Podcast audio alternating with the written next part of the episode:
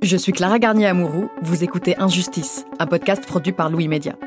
Dans cette saison, le paradoxe médiatique, on déconstruit la mécanique du silence dans les rédactions. Après les révélations sur la Ligue du LOL, une vingtaine de groupes de médias ont signé une charte de bonne conduite pour lutter contre le sexisme et les agressions sexuelles. Les médias signataires s'engagent notamment à informer leurs salariés, à mettre en place un dispositif d'écoute et d'aide aux victimes et à partager leurs bonnes pratiques. Une esquisse de garde-fou dans les rédactions où il est mal vu de respecter les horaires de bureau et de partir à 18h. Et où la barrière entre vie privée et vie professionnelle est parfois floue. En 2014, l'association Prenons la Une s'est constituée.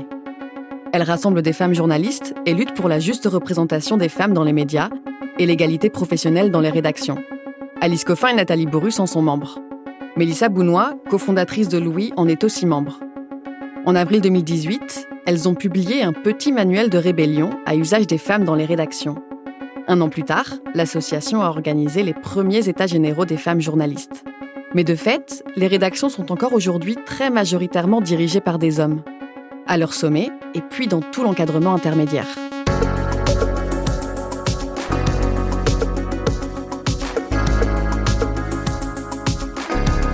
Lénaïque Bredou est journaliste politique à Mediapart. Elle travaille sur les violences sexuelles depuis près de dix ans.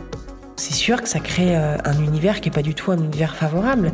Encore plus dans des milieux où, euh, voilà, on considère qu'on est tous égaux, enfin dans une sorte de mythologie aussi de l'égalité parfois, ou euh, d'inconscience des positions de pouvoir, ou en tout cas on n'assume pas les positions de pouvoir. Tout ce que j'ai appris, découvert jusqu'à présent, c'est que nous avions du mal dans les médias à dire les problèmes propres aux journalistes et à la presse. Mais en réalité, c'est pire que ça. Ce que Lénaïque Bredou est en train de toucher du doigt, c'est que nous avons même du mal, collectivement, à penser les problèmes inhérents à la presse, car nous avons du mal à nous regarder.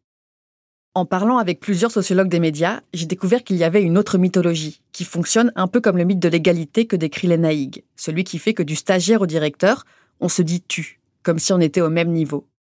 L'autre mythe qui va de pair, c'est celui de l'identité.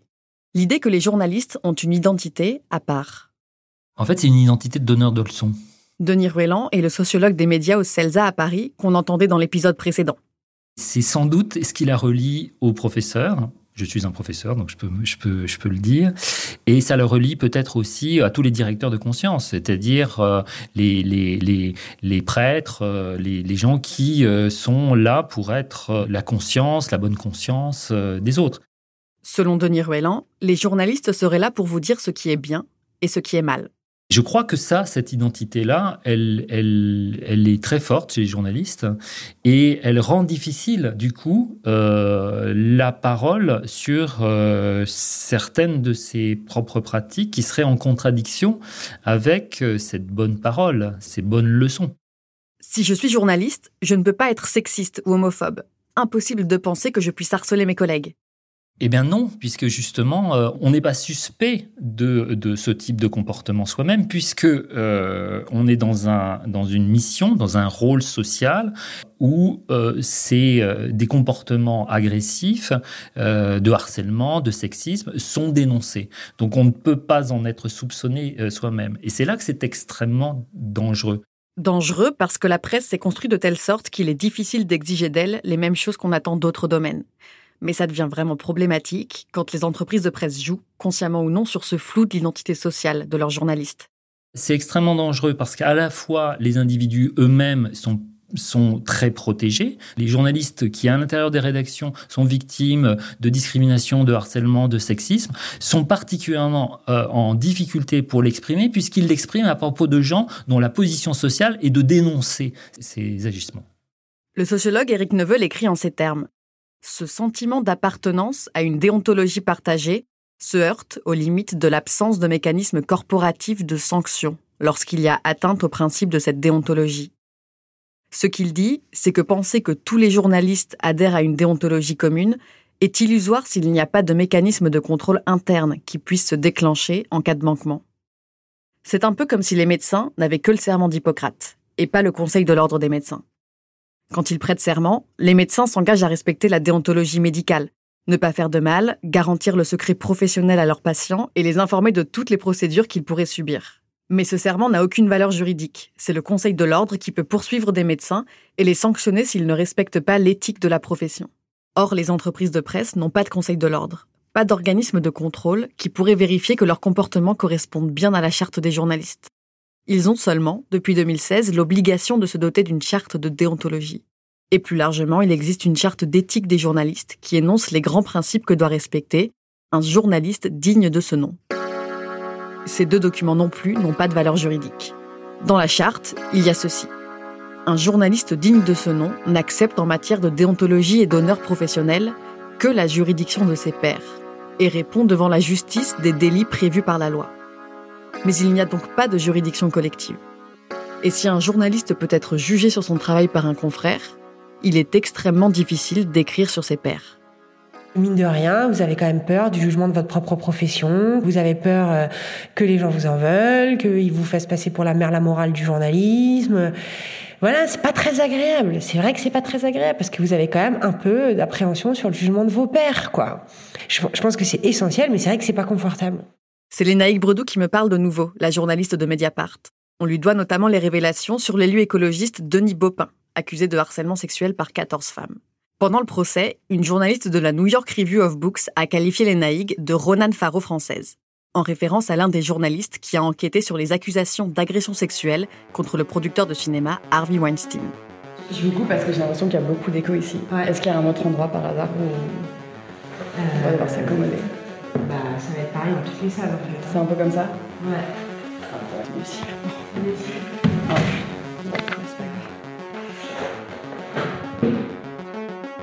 Au début du mois de février 2019, quatre jours après les révélations sur la Ligue du LOL, Lénaïque Bredou publie une enquête sur le Huffington Post et un groupe de discussion que ses membres ont appelé Radio Bière Foot. Ce groupe, au sein de leur messagerie professionnelle, est utilisé par la plupart des hommes de la rédaction. Et les femmes n'y ont pas accès. Parmi ces messages, des insultes, des remarques sexistes, racistes et homophobes à l'encontre de leurs collègues. Le dossier était hallucinant, mais hallucinant, c'est-à-dire vraiment cette violence de tous les hommes de la rédaction, sauf les chefs et sauf deux personnes identifiées comme homosexuelles. Enfin, vraiment incroyable. Dans les captures d'écran publiées par Mediapart, on lit notamment le surnom donné à une collègue, Puput. La journaliste d'origine asiatique est également associée à une image de Kim Jong-un, le président nord-coréen très maquillé. Les faits, ils ont été découverts par la direction du Huffington Post en octobre 2018. Mediapart sort l'enquête le 12 février 2019, mais les Bredou aurait pu la publier plus tôt, bien plus tôt. J'ai eu pas mal de documents, pas mal de choses, je pense en tout début d'année 2019. Et pourtant, elle attend presque un mois et demi avant de la publier. C'est pas compliqué. Le vendredi soir, Check News sort la Ligue du LOL, euh, voilà, premier papier. Et moi, le Post, je l'ai fait le mardi soir, je crois, quelque chose comme ça, suivant. Alors là, c'est pas euh, du tout parce que j'étais pas à l'aise pour enquêter sur la presse. Euh, enfin, peut-être en fait, vous me direz, mais ça fait dix ans que Lénaïque Bredou couvre des affaires de harcèlement et de violence sexuelle dans la sphère politique, le sport, l'enseignement supérieur. Mais les enquêtes sur la presse, ce n'est pas exactement la même chose. Moi, moi, j'ai pas enquêté sur des gens où je les connaissais. Voilà, moi, j'avais pas ce problème, mais je pense qu'effectivement, c'est difficile. Si vous connaissez le journaliste mis en cause, que par ailleurs vous l'appréciez, que vous avez même ne serait-ce que déjà passé des soirées avec lui, c'est pas forcément évident quand même. Hein. Faut, pas des brutes, quoi. Déjà, c'est pas évident avec des gens que vous connaissez pas. Alors, des gens que vous connaissez. Revenons au Huffington Post et au moment où Lenaïg a sous les yeux les insultes, les blagues et les émojis racistes d'hommes de la rédaction. J'avais pas du tout de doute sur la, violence du truc et sur la pertinence de l'enquête. Aucun problème. En fait, moi, mon interrogation avait été la suivante, c'est que la réaction de l'employeur avait été euh, extrêmement rapide et extrêmement ferme. En effet, le 16 octobre 2018, le président du directoire du groupe Le Monde est alerté par les femmes de la rédaction du Huffington Post. Tout de suite, des mails sont envoyés aux équipes. Le message Nous mesurons l'extrême gravité de la situation. Sans doute parce que MeToo est passé par là, et qu'en 2018, on accorde beaucoup plus d'importance à la parole de victimes de sexisme qu'il y a quelques années. J'ai vu les mails hein, qu'il a envoyés. Donc, euh, il y a eu des mesures disciplinaires mises euh, en place aussitôt. Il y a eu trois licenciements. Bon, voilà. Et euh, ils ont fait appel à un cabinet extérieur pour accompagner, pour aller jusqu'au bout du processus, etc. Dans sa tête, à ce moment-là, difficile de faire un papier sur une rédaction qui a réagi de manière exemplaire. Le risque était de les fragiliser en fait leur processus euh, interne, euh, voilà, euh, alors que l'employeur avait bien réagi en fait.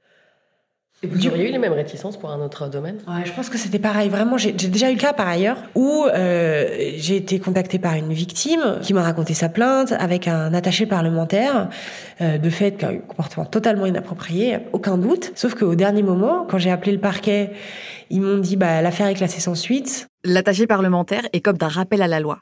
Et devant moi, il m'a dit bah voilà, j'ai eu un rappel à la loi, c'est normal c'est la plus petite sanction, mais c'est quand même une sanction. Et heureusement que j'ai été sanctionnée. J'ai fait de la merde. C'était une catastrophe. Voilà, je recommencerai jamais. Bon, bah, voilà, quoi. Qu'est-ce que je fais dans ce papier? Qu'est-ce que je raconte? Bah, une victime a porté plainte, la justice a fonctionné, le mec, il s'excuse. Mais alors, pourquoi publier les révélations sur le Huffington Post? Là aussi, finalement, des victimes se sont plaintes, les garde-fous ont fonctionné, et un arbitre extérieur est en train d'intervenir pour que ça ne se reproduise jamais. En fait, je le fais parce que du coup, quand il y a la Ligue du LOL qui sort, ça a du sens. Parce que du coup, ça montre qu'en fait, c'est un phénomène dans plein de rédacs, d'un mode de violence, de rapport violent, de, d'exclusion professionnelle de jeunes femmes journalistes, etc., qui était exactement en écho avec ce qui se passait au HuffPost. Et d'ailleurs, c'est aussi comme ça que l'Express, je crois, a sorti le, Vice, et qu'après on a fait les Inrocks, etc. C'est-à-dire que, en fait, tout d'un coup, ça ouvrait le truc sur comment dans des rédacs, il y avait des phénomènes de, de violence euh, et de sexisme et de violence sexuelle ahurissants que ce n'est pas une situation particulière, puis une autre, et encore une autre. Qu'il y a quelque chose de structurel dans le domaine du journalisme qui fait que des rédactions sont épinglées les unes après les autres pour des situations de harcèlement moral, sexuel et un sexisme quotidien. Ce que veut faire les c'est montrer que ce ne sont pas des actes individuels, ça fait système. Et du coup, ce n'était plus un fait divers, ça illustrait un problème plus général, qui est quand même l'objet de nos enquêtes. C'est-à-dire qu'il ne faut pas perdre de vue euh, quand même l'intérêt public. Et l'intérêt public de deux journalistes inconnus au bataillon, euh, bon, qui sont sanctionnés, licenciés, euh, bon bah voilà quoi. Mais si tout d'un coup ça dit quelque chose d'un milieu professionnel, bah voilà, là ça devient intéressant. Mais si les enquêtes sur la presse ne sortent pas, ce n'est pas toujours parce qu'une enquêtrice consciencieuse n'a pas voulu exposer un harceleur repenti inutilement mais précisément à cause de cette zone d'ombre des rédactions qui n'arrive simplement pas à déceler les problèmes internes, et donc à les dénoncer. Et là où ça dépasse le problème des journalistes, c'est que ça affecte aussi le travail sur les autres sujets de société. Les autres affaires de violence sexuelle, par exemple. Moi, je veux qu'on soit absolument parfait et irréprochable sur les procédures qu'on met en, place, parce que sinon, je suis beaucoup trop mal à l'aise. Difficile d'enquêter si l'on a peur que l'endroit où l'on travaille fasse l'objet des mêmes révélations que l'on essaie d'exposer. Et de fait, au moment de l'affaire Bopin, il y a eu plein de discussions à l'intérieur du journal sur, du coup, qu'est-ce qui est autorisé, pas autorisé, la drague, machin, la position hiérarchique. Ses collègues viennent la voir, elle, pour lui poser des questions sur leur comportement. Voilà, est-ce qu'on a le droit de draguer une stagiaire? Est-ce qu'on peut euh, sortir avec un collègue, même si on est son chef? Et du coup, je dis bah en fait, faut faire des formations en fait, parce qu'on n'est pas. À partir du moment où on n'en parle pas dans le débat public, comment on peut espérer que les gens ils maîtrisent parfaitement euh, ce qui va, ce qui va pas, etc. C'est aussi des questions nouvelles sur lesquelles on n'a aucune éducation en fait. Ce que décrit Lénaïque va bien au-delà du bien-être individuel des journalistes. Si ses confrères et ses consoeurs ne détectent pas ce qui ne va pas en leur sein, n'ont pas les outils pour penser leur propre dysfonctionnement, Comment pourront-ils détecter ceux du monde qu'ils observent et les rapporter? Quel impact sur le discours qu'ils produisent? C'est bien pour ça qu'il est crucial que les journalistes fassent un travail d'autocritique. Alors, les articles dans lesquels les journalistes parlent aux journalistes, ça s'appelle du journalisme média. Alice Coffin, journaliste média et militante féministe, essaie d'exercer son activité à l'anglo-saxonne. C'est-à-dire que ce qui l'intéresse, c'est de faire une critique des pratiques médiatiques. Moi, en même temps, euh, je travaille plus dans une rédaction. En France, ce journalisme média au sens de critique du récit d'information existe un peu dans des rubriques de grands journaux, mais surtout à travers des plateformes perçues comme militantes et moralisatrices, comme Acrimed ou Arrêt sur Image. Mais alors, ce, vocabulaire de flicage, de policier, euh, c'est tout le temps. Hein. c'est impressionnant. Et euh, dès qu'on fait du journalisme média, on se confronte à ça. Mais pas seulement. Et le mépris absolu auquel on peut accéder de la part de certains journalistes. Je me rappelle notamment, euh, c'était encore du temps de Sarkozy, j'avais fini, j'avais appelé François-Olivier Gisbert un lendemain d'émission de France 2 Franz-Olivier Gisbert, c'est un journaliste et éditorialiste. On est en 2012. À l'époque, il est à la tête du Point. Et il avait euh, été sollicité par une émission politique de France 2 pour euh, interviewer Nicolas Sarkozy. Alice trouve l'exercice excessivement bienveillant à l'égard de Nicolas Sarkozy. Elle n'est pas la seule. Sur Twitter, des internautes le décrivent comme mielleux ou cireur de pompe. Énormément de remarques à ce sujet-là euh, sur les réseaux sociaux. Je suis journaliste média. Logique, le lendemain, je l'appelle. Et elle se fait incendier. Et bien là, réaction typique en disant, mais vraiment, me dit, mais vous êtes qui, vous? Mais vous avez fait quoi, vous? Vous connaissez ma vie? Vous savez, moi, ce que j'ai fait en tant que journaliste?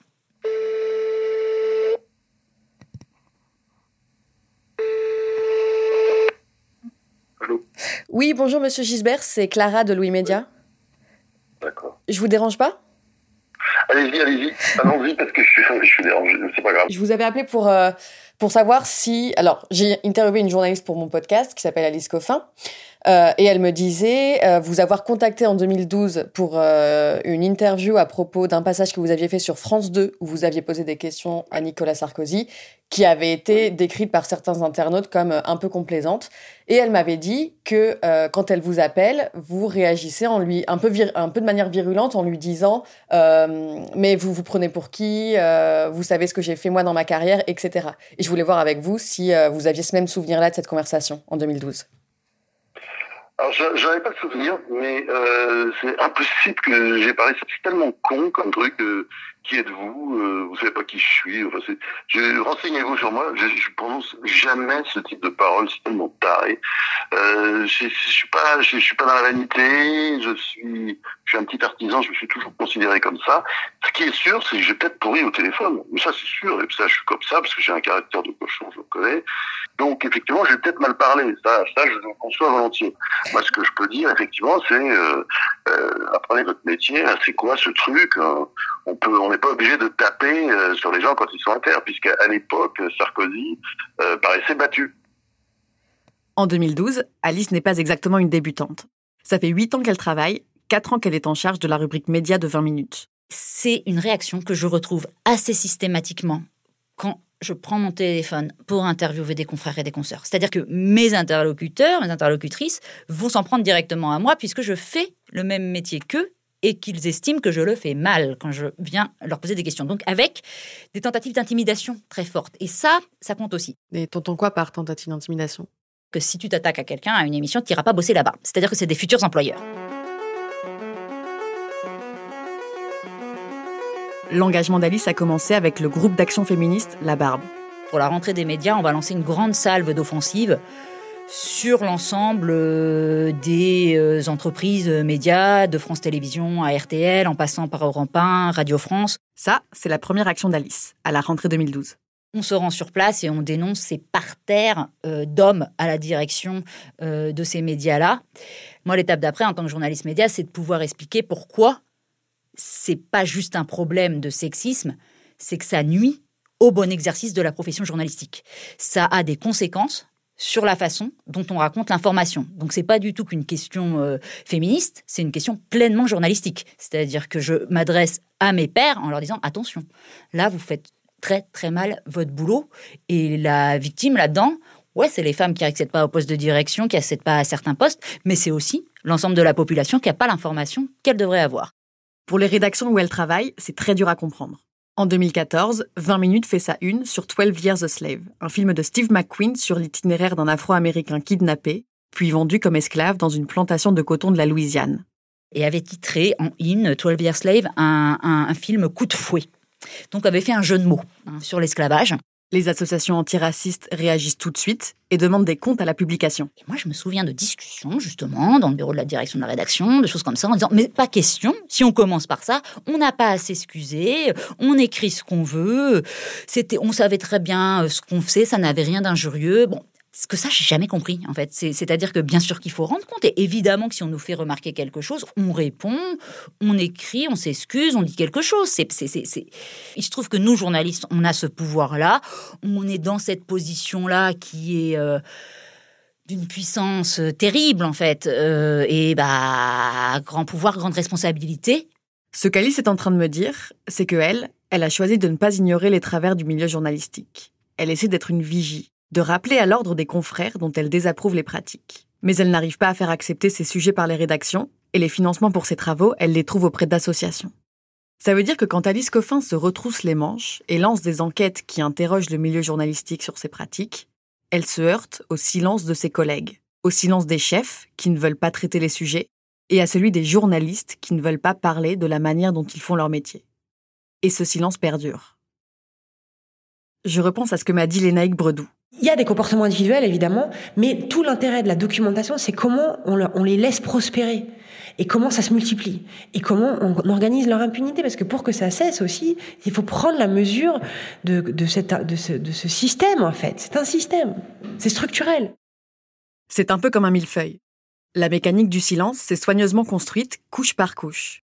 Elle s'apprend dès l'école de journalisme et se transmet dans les représentations avec cette image d'épinal du grand reporter viril ce vrai journaliste qui ne se plaint pas qui ne parle pas de lui qui ne dit jamais je une vraie journaliste n'est pas, jamais, une victime.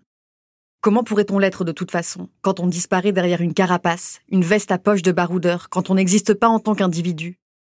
Puisque nous ne sommes pas des individus, comment pourrait-on être faillible? Et si on ne regarde pas, on sera sûr de ne trouver aucune faille. Ce pouvoir immense qu'ont les journalistes d'observer le monde, de le mettre en mots, ils ne l'exercent pas sur eux-mêmes. En philosophie, le paradoxe de l'omnipotence essaie de définir jusqu'où un être tout-puissant peut aller et rester tout-puissant. Une des versions du paradoxe pose la question suivante. Un être tout-puissant pourrait-il créer une pierre si lourde qu'il ne puisse pas lui-même la porter?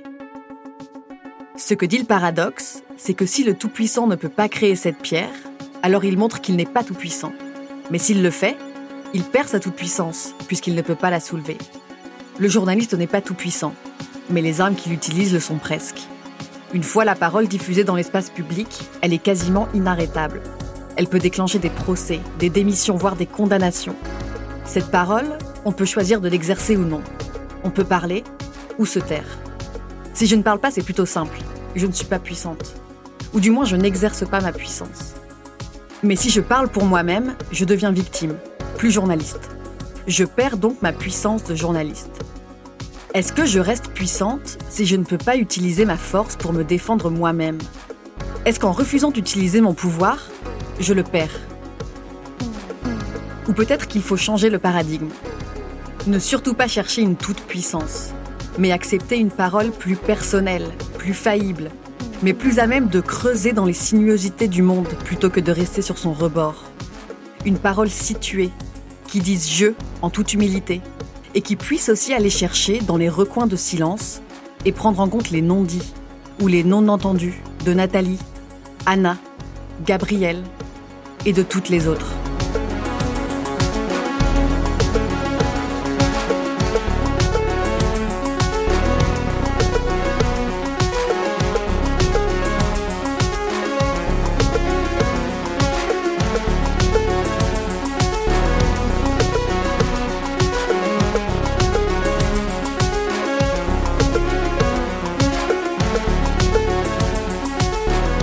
Venez d'écouter le dernier épisode de la saison 1 d'Injustice. Je suis Clara Garnier-Amouroux, à la production Gabriel Ramin. Maud Benakcha et Amel Almia ont aidé au montage. La réalisation est de Renaud Duguet. Au tournage, Olivier Baudin. Au mixage, Jean-Baptiste Aubonnet et Tristan Mazir. La musique est de Jean Thévenin, remixée par Raphaël Ankierman. À la rédaction en chef, Mélissa Bounois et Charlotte Pudlowski. Merci à Hugo Lindenberg pour les premiers entretiens du projet et merci à Cécile Desdin pour ses relectures. Vous pouvez écouter Injustice sur toutes les plateformes de podcast Apple Podcast, Spotify, Google Podcast et sur notre site louismedia.com. Retrouvez bientôt une nouvelle saison d'Injustice et en attendant, suivez-nous sur les réseaux sociaux et n'hésitez pas à nous envoyer vos messages et vos commentaires à hello@louismedia.com.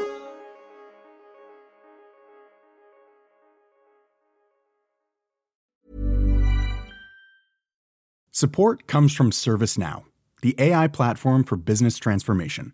You've heard the hype around AI. The truth is, AI is only as powerful as the platform it's built into. ServiceNow is the platform that puts AI to work for people across your business, removing friction and frustration for your employees, supercharging productivity for your developers, providing intelligent tools for your service agents to make customers happier all built into a single platform you can use right now. That's why the world works with ServiceNow. Visit servicenow.com/ai for people to learn more.